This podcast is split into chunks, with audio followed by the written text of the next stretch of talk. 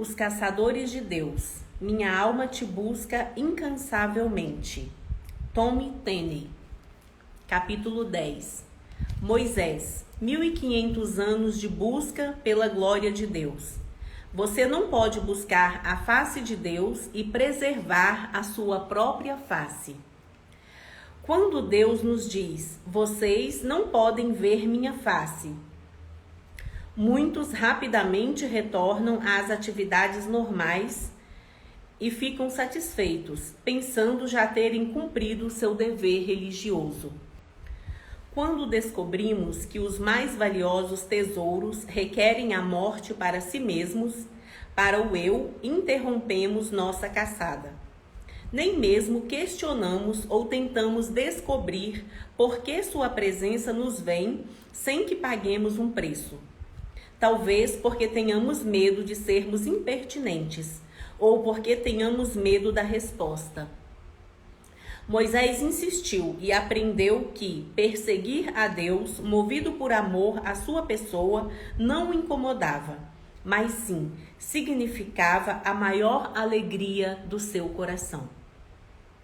O desejo ardente de ver a glória de Deus, de vê-lo face a face, é uma das chaves mais importantes para o avivamento e para o cumprimento dos propósitos de Deus sobre a terra. Analisemos atentamente a caçada de 1500 anos que o antigo patriarca Moisés empreendeu atrás da glória de Deus. Como vimos anteriormente no capítulo 4, quando Moisés pediu a Deus: Mostre-me a sua glória. O Senhor respondeu: Não, Moisés, você não pode vê-la. Somente os que já morreram podem ver a minha face. Felizmente, Moisés não parou por aí. Infelizmente, a igreja sim. Seria mais fácil para aquele homem ter se contentado com a primeira resposta de Deus, mas ele não se deu por satisfeito. Moisés não estava sendo egoísta ou presunçoso. Ele não estava buscando coisas materiais ou fama pessoal. Ele nem mesmo estava buscando milagres ou dons.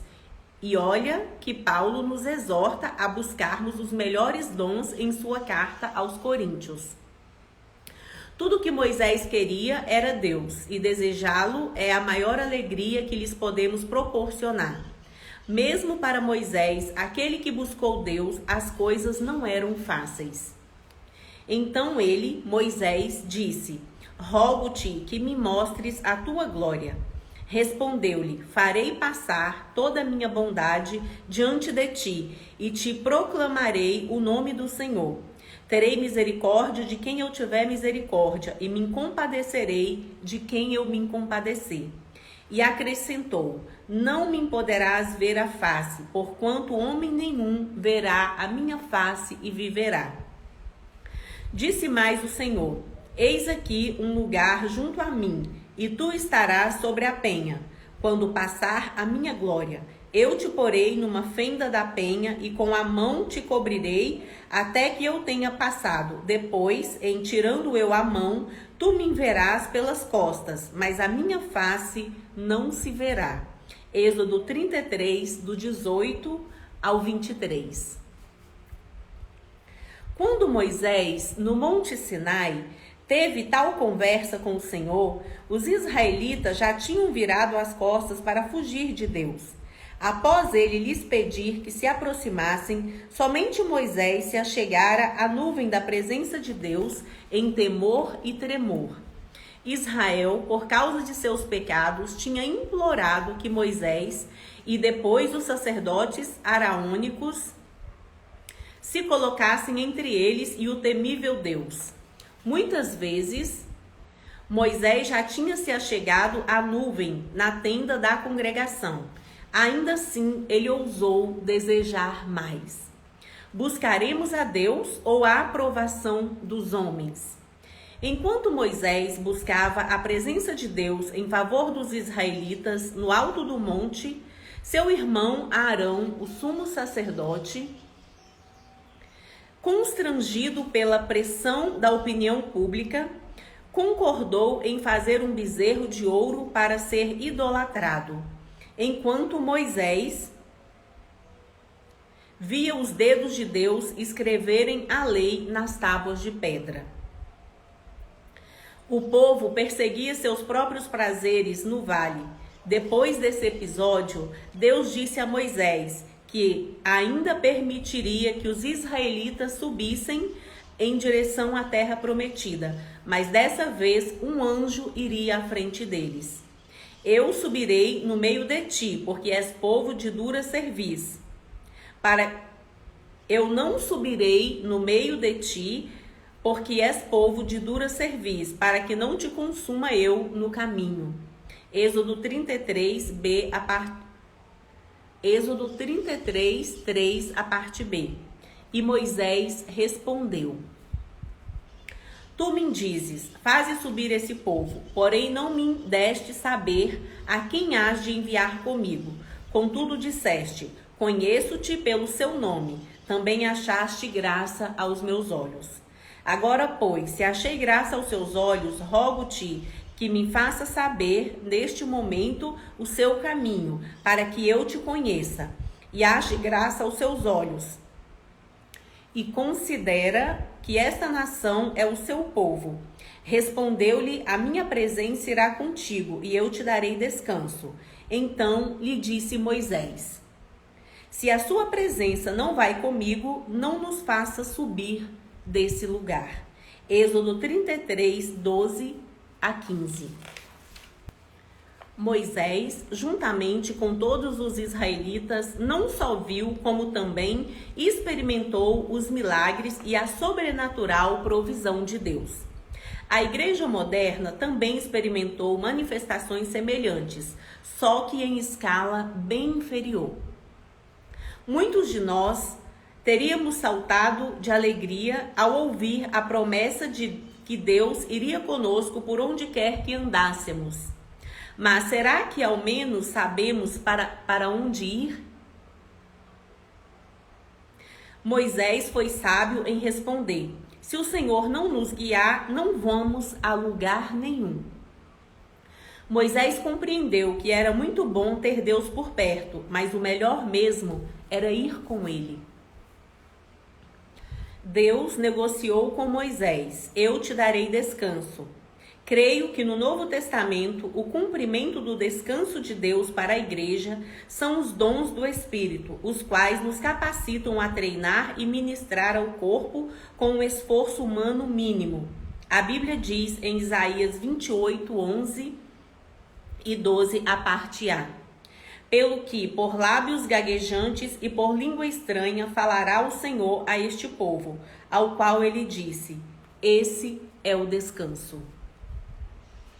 Acredito que os dons do Espírito, incluindo línguas, são o descanso referido metaforicamente.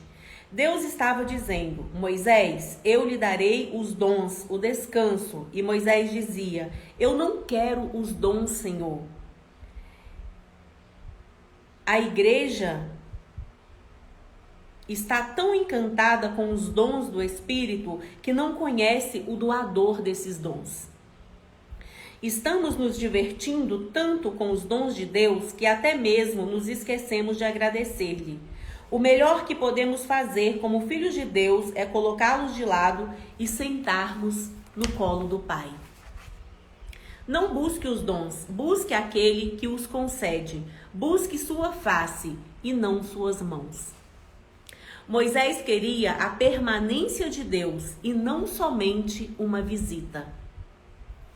Raramente os israelitas tiravam tempo para agradecer a Deus por seus poderosos feitos. Eles estavam ocupados demais, organizando listas de pedidos e reclamações referentes às necessidades físicas e pessoais. É o que a grande maioria tem feito hoje. Moisés, no entanto, queria algo mais.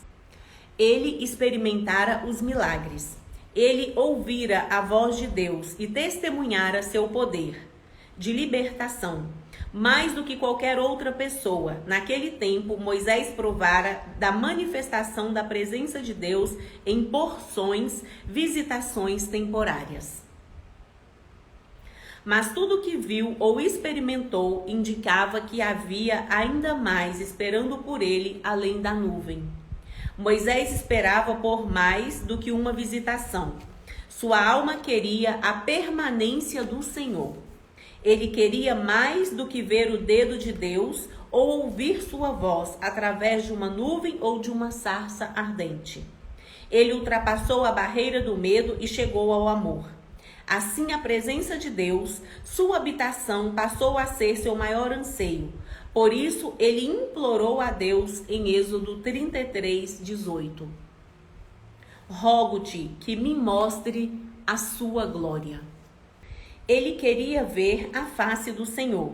Deus foi rápido em atender ao pedido de Moisés por Israel. Sua presença continuaria a ir adiante deles, mas ele não atendeu diretamente o pedido mais urgente de Moisés. Primeiro, Deus disse que faria toda a sua bondade passar diante de Moisés e afirmou que o conhecia pelo nome. Mas quando o Senhor explicou: Não me poderás ver a face, porquanto homem nenhum verá a minha face e viverá. Êxodo 33, 20. Tal afirmação parecia encerrar o caso, mas Moisés sentiu que deveria haver alguma maneira. O Senhor disse a ele: Olhe, você não pode ver a minha face, mas há um lugar junto a mim onde você pode me ver, à distância, depois que eu passar por você. Êxodo 33, do 21 ao 23. Muitas pessoas teriam ficado mais do que contentes com essa resposta, mas Moisés já havia provado da alegria sobrenatural da presença do Senhor e adquiriu um gosto tão apurado por Deus que não podia se sentir satisfeito à distância. Havia uma fome em seu ser que, para ser satisfeita, o impulsionava a arriscar a própria vida na presença de Deus. Tal fome atravessaria longos 1500 anos e perpassaria a própria morte para ser satisfeita. O Senhor disse a Moisés para apresentar-se a ele sobre a pedra na manhã seguinte, e ele o esconderia na fenda da pedra, enquanto estivesse passando com sua glória. Um procedimento interessante. Deus disse: Antes que eu passe, vou cobri-lo com minha mão. Depois que eu houver passado, retirarei minha mão para que você olhe a minha direção. Para que você olhe em minha direção. Então você me verá pelas costas, enquanto desapareço à distância. Êxodo 33, do 22 ao 23. E então o Senhor veio na velocidade da luz, ou mais rápido, para proclamar seu nome divino e passar com sua glória. Depois que ele passou, retirou sua mão da fenda para que Moisés pudesse ver as costas de sua glória, desaparecendo à distância.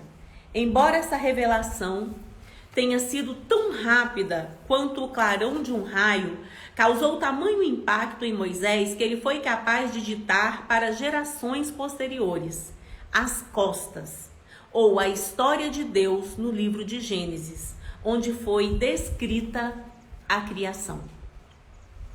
O problema é que você ainda está vivo.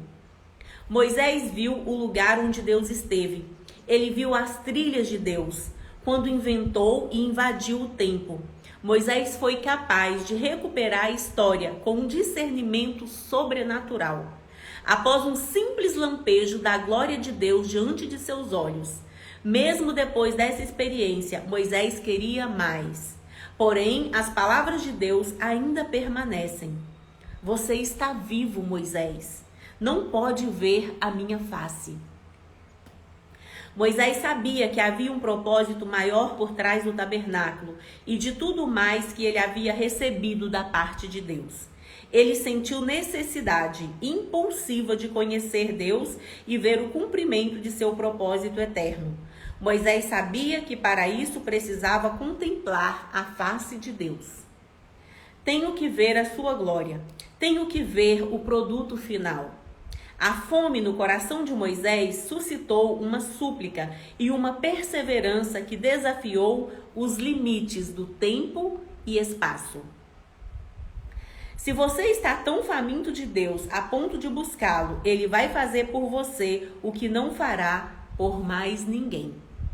A conclusão dessa história não pode ser encontrado no Antigo Testamento. Para encontrar o desfecho da fome que começou na vida de Moisés no livro de Êxodo, você tem que saltar 1500 anos adiante para uma nova era e uma nova aliança. A fome de Moisés por Deus produziu o que eu chamo de oração permanente. A oração de Moisés pedindo a Deus que lhe revelasse a sua glória continuou a ecoar nos ouvidos do Todo-Poderoso a cada dia, a cada semana, a cada ano, através dos séculos, até alcançar o dia em que Jesus, muitas gerações depois, chamou seus discípulos para um certo monte em Israel. Aquela oração nascida divinamente era algo eterno que não conhecia limites de tempo. Ela não se extinguiu no dia em que Moisés deu seu último suspiro sobre a terra, mas continuou a ecoar pela sala do trono de Deus até o momento em que foi respondida. O momento chegou durante o ministério terreno de Jesus. No dia em que ele separou três de seus seguidores mais fiéis para acompanhá-lo ao topo de um monte. Jesus já começara a preparar seus discípulos com afirmações do tipo: Porquanto quem quiser salvar a sua vida, perdê-la-á. E quem perder a sua vida por minha causa, achá-la-á. Mateus 16, 25. Esta é uma afirmação que ainda hoje nos incomoda, porque fala de morte. Jesus derramara sua vida em seus discípulos, mas eles pareciam ter um sério problema de entendimento a respeito do que ele estava fazendo por, e a respeito do que ele estava fazendo e por quê. Eles gostavam de seus ensinamentos, mas raramente pareciam compreendê-los.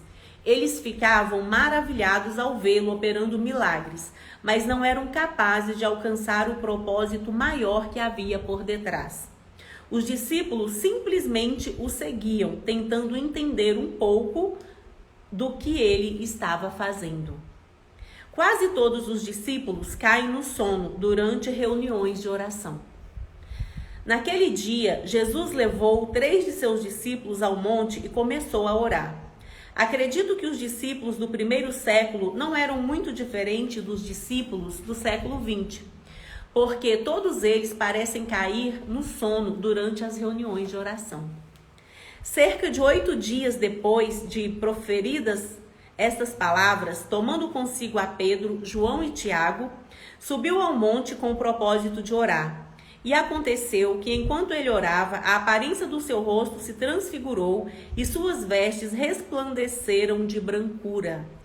Eis que dois varões falavam com ele, Moisés e Elias, os quais apareceram em glória e falavam da sua partida, que ele estava para cumprir em Jerusalém. Pedro e seus companheiros achavam-se premiados de sono, mas conversando-se acordados, mas conservando-se acordados, viram a sua glória e os dois varões que com ele estavam. Ao se retirarem estes de Jesus, disse-lhe Pedro: Mestre, bom é estarmos aqui. Então façamos três tendas: uma será sua, outra de Moisés e outra de Elias não sabendo, porém, o que dizia. Enquanto assim falava, veio uma nuvem e os envolveu, e encheram-se de medo ao entrarem na nuvem. Lucas 9, do 28 ao 34. Lá estava a nuvem de novo. Era quase era quase como: ó, oh, ó, oh, se os discípulos acordarem, vão ver a glória. Rápido, nuvem, cobre-nos. Você percebeu que somente depois que os discípulos dormiram, Deus abriu o manto que cobria sua própria glória em Jesus Cristo? Hoje chamamos aquele monte de Monte da Transfiguração, pois a Bíblia diz que as vestes do Senhor resplandeceram de brancura. O termo grego original para resplandecer exastrápito. Significa reluzir como um raio, brilhar, estar radiante. Enquanto os discípulos dormiam, Jesus estava sozinho e sua glória estava sendo revelada, banhando a terra com sua luz, a luz da glória de Deus que existe desde sempre. Já é hora de me ver. Naquele momento, era como se Deus tivesse ordenado. Naquele momento, era como se Deus tivesse ordenado. Tudo bem Miguel, Gabriel, os dois arcanjos. Busquem Moisés. Já é hora de ele ver a minha glória. Então, eles baixaram a escada de Jacó até a terra. E Moisés desceu a um lugar onde nunca estivera antes a terra prometida de seu povo. Em sua existência mortal, Moisés só pôde contemplar de longe a terra prometida para o avivamento no qual ele jamais tomaria parte. Ele orou para ver a glória de Deus, mas ele nunca pôde vê-la, até que morresse. Naquele dia, 1500 anos após a sua morte, tendo a sua oração ecoado aos ouvidos do Senhor através dos séculos, Moisés, o morto ambulante, viu a revelação da glória de Deus. É preciso que você compreenda que, mesmo após sua morte, suas orações permanecem vivas. Por 1500 anos, a oração de Moisés continuou a dizer: Mostre-me a sua glória. Mostre-me a sua glória. Mostre-me a sua glória. Deus teve que marcar um compromisso divino e fixar o dia em que a eternidade invadiria as limitadas esferas do tempo e do espaço. Moisés, agora que você está morto, tem uma resposta para aquela oração. Por essa razão, fico emocionado ao ler a respeito dos intercessores fiéis e perseverantes que vieram antes de nós. Meu espírito se comove quando vejo nos, nos nossos dias santos unindo suas fervorosas orações às de cristãos exemplares. como M. Semple MC Ferson e como William Seymour, que na Rua Azusa frequentemente prostrava sua cabeça sobre caixas de maçã em oração para que a glória do Senhor se manifestasse. Quando as orações do povo de Deus se unirem e finalmente com uma intensidade cada vez maior ressoarem nos ouvidos de Deus, então o Senhor não vai mais esperar ele não vai desprezar as orações dos quebrantados e contritos que buscam a sua face. Vem o dia em que o Senhor, de seu alto e elevado trono, dirá: Está na hora. Foi o que aconteceu na Argentina quando o senhor Edward Miller e seus 50 alunos lançaram suas intercessões diante do trono. Ele conta que a Argentina era um deserto espiritual em 1950 e havia cerca de 600 crentes cheios do Espírito em toda a nação. Porém, alguns alunos de um pequeno instituto bíblico começaram a interceder. Eles clamaram, movidos por uma compaixão sobrenatural, em favor de uma nação que nem sequer sabia que eles existiam. Deus trovejou sua resposta para a Argentina o mesmo vem acontecendo em muitos lugares ao redor do mundo, onde o avivamento está irrompendo como um fogo inextinguível. Estamos cansados de fazer tudo segundo métodos humanos. Queremos que o Pai se manifeste, mesmo que para isso tenhamos que morrer através do arrependimento e do quebrantamento. Moisés orou: Mostre-me a sua glória. Esta oração levou 1500 anos para ser atendida. Três discípulos sonolentos foram beneficiados da oração permanente de Moisés, mas eles caíram na mesma armadilha que ameaça a igreja sonolenta de hoje. Moisés desceu àquele monte e viu a revelação da glória de Deus. Quando os discípulos acordaram, tudo já estava no final. Mesmo assim, eles ficaram tão extasiados com aquele breve lampejo da glória de Deus que queriam construir três tendas naquele lugar e permanecer ali. Mas Deus Pai interveio dos céus e disse: Vocês ainda não viram nada. Lucas 9, 34 e 35. Algumas vezes paramos cedo demais. Alguns de nós nos empolgamos com revelações momentâneas da parte de Deus, quando na verdade Ele quer que nos esforcemos na busca de seus mistérios. Ele adora honrar orações de caçadores persistentes como Moisés, mas não vai permitir que construamos tendas para breves revelações de sua glória. Principalmente se não estivermos com nossos corações no altar do quebrantamento. Apreciamos as coisas práticas, instantâneas e baratas. Por isso buscamos um avivamento de microondas. O Senhor sabe que tais coisas não produzem o caráter divino em nós. Ele diz: Se alguém quer vir após mim, a si mesmo se negue.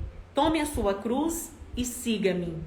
Porquanto quem quiser salvar a sua vida, perdê-la-á, e quem perder a vida por minha causa, achá-la-á. Pois que aproveito o homem, pois que aproveitará o homem se ganhar o mundo inteiro e perder a sua alma? Ou que dará o homem em troca da sua alma? Mateus 16, do 24, a parte B ao 26.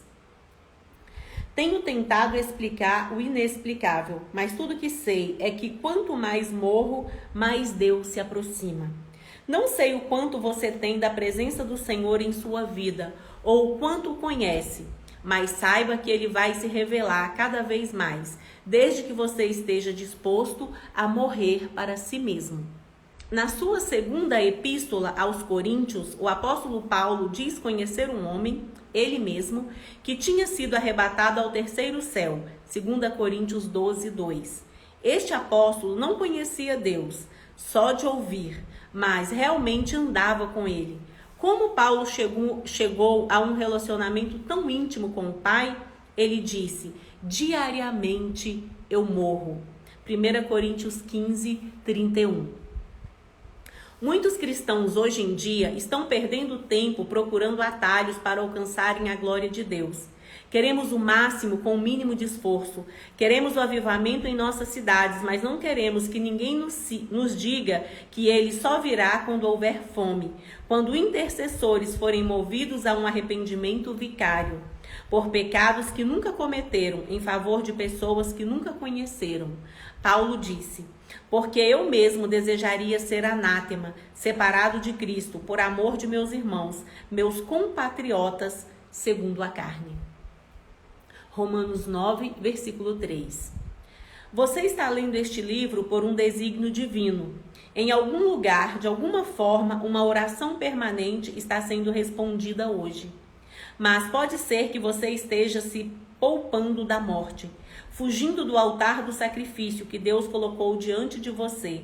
Não se aflija, é a realidade de todos nós.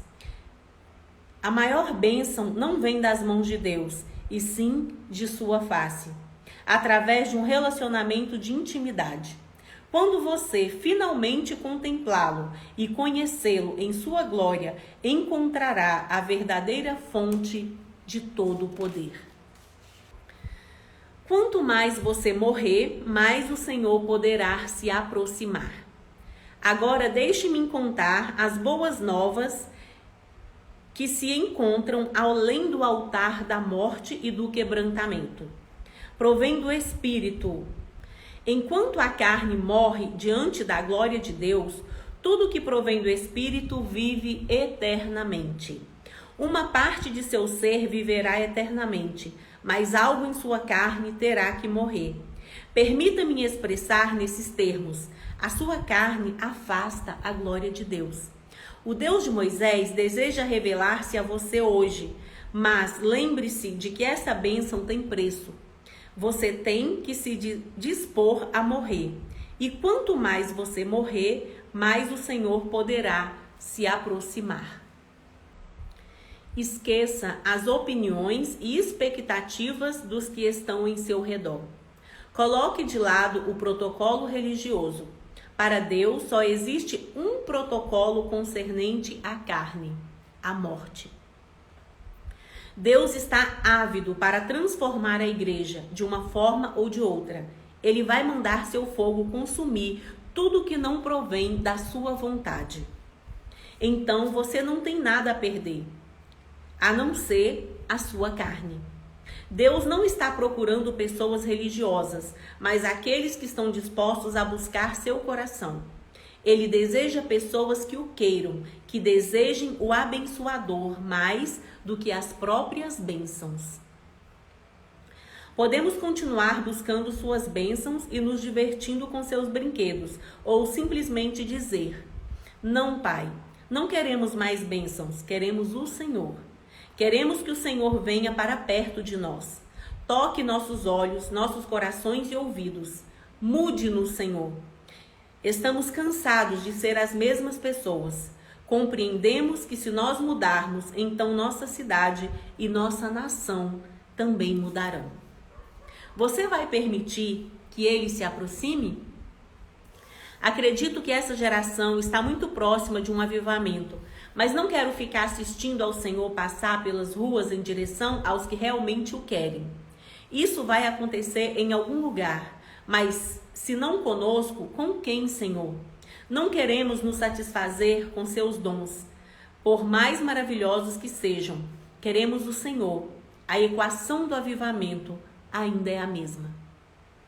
Se o meu povo, que se chama pelo meu nome, se humilhar, morrer no altar do arrependimento, orar e me buscar, a sua face e não um avivamento passageiro ou uma visitação momentânea, e se converter de seus, mal, de seus maus caminhos, então eu ouvirei dos céus, perdoarei os seus pecados e sararei a sua terra. Segunda Crônica 7:14. Pai, é sua face que buscamos. Transformada por Deus, é muito provável que a igreja que emerge da nuvem da sua glória será bem diferente daquilo que eu e você pensamos ser seu formato ideal. Isso porque Deus está tomando a igreja para conduzi-la próxima a Ele. Será que vamos ter coragem de nos aproximar de Sua glória? Deus queria que os filhos de Israel subissem com Moisés ao monte e descessem e recebessem os dez mandamentos diretamente de suas mãos. Mas eles correram da presença de Deus. A igreja corre o risco de fazer o mesmo hoje. Podemos correr o risco de que algo em nós venha a falecer quando ousarmos a nos aproximar da sua glória, ou podemos correr de volta às tradições carnais e à segurança dos cultos legalistas operados por homens. Vamos proporcionar um ambiente confortável para Deus e incômodo para o homem, através do culto de arrependimento. Nossas igrejas, com seus bancos acolchoados, são muito agradáveis para os homens, mas não para Deus, que consome a carne. Os israelitas literalmente se isolaram e ficaram ilhados na íntima presença de Deus pois temeram a morte. Moisés, por outro lado, aproximou-se da espessa nuvem da glória de Deus. Já é hora de a igreja abraçar de verdade a cruz de Cristo. Nossa fome deve nos impelir para além da morte na carne à vida na glória de Deus.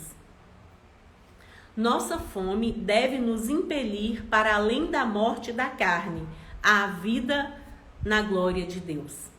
Esse é o destino da igreja que pertence ao Deus vivo.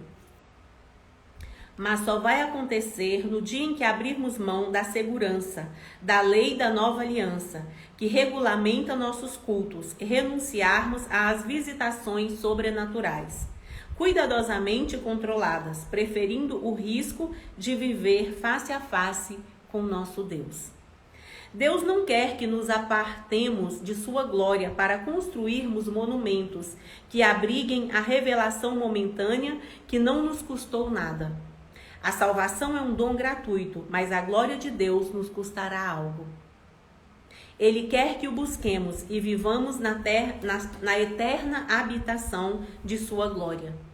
Ele quer que estejamos tão plenos de Sua glória que levemos Sua presença por onde andarmos. Talvez esta seja a única maneira de a glória de Deus fluir pelos shoppings, salões de beleza, supermercados e lojas de nossa nação. É dessa forma que a glória de Deus vai encher a terra. Há de começar em algum lugar. As nascentes da carne precisam ser extintas e as janelas do céu abertas, para que a glória comece a fluir como um rio e cubra a terra. Jesus disse: Do seu interior fluirão rios de água viva. João 7, 38, a parte B. Se a glória de Deus vai encher a terra, temos que nos render totalmente a Ele. A diferença entre a unção e a glória é a diferença entre as mãos de Deus e a sua face. O caminho para a glória de Deus nos leva direto ao altar, que é o lugar. Devemos colocar tudo de lado e morrer. E no fim, nos encontraremos face a face com Deus, como uma nação de mortos ambulantes, na, nas possessões de sua glória. Nada mais é necessário, uma, uma vez que os filhos de Deus coloquem seus brinquedos de lado e subam ao colo do Pai para buscar a sua face. A casa do pão vai transbordar de pão e de boas dádivas. Os famintos finalmente serão fartos e encontrarão a satisfação eterna que tanto procuram. O Senhor não vai nos decepcionar. Ele vai permitir que os capturemos o Senhor não vai nos decepcionar. Ele vai permitir que o capturemos. Assim como um pai permite que o filho sorridente e amoroso o capture quando brinca com ele, o Pai Celestial vai permitir que seus filhos o apanhem. Na verdade, justamente quando você já estiver cansado, ele se voltará para pegá-lo. Ele quer ser capturado pelo seu amor. Ele anseia por este encontro. Ele sente falta desses momentos com o homem desde o jardim do Éden. Os caçadores de Deus sabem disso intuitivamente. Eles querem caçar o que ninguém consegue capturar, sabendo que aquele que é aquele que é impossível de ser capturado pode capturá-los. De fato, é um famoso caçador de Deus. Os caçadores de Deus sabem disso intuitivamente. Eles querem caçar o que ninguém consegue capturar, sabendo que aquele que é impossível de ser capturado pode capturá-los. De fato, um famoso caçador de Deus escreveu: Mas prossigo para conquistar aquilo para o que também fui conquistado por Jesus. Por Cristo Jesus. Filipenses 3, 12, a parte B. Paulo conseguiu. Você também pode. Junte-se à companhia dos caçadores de Deus. A temporada de caçada está aberta.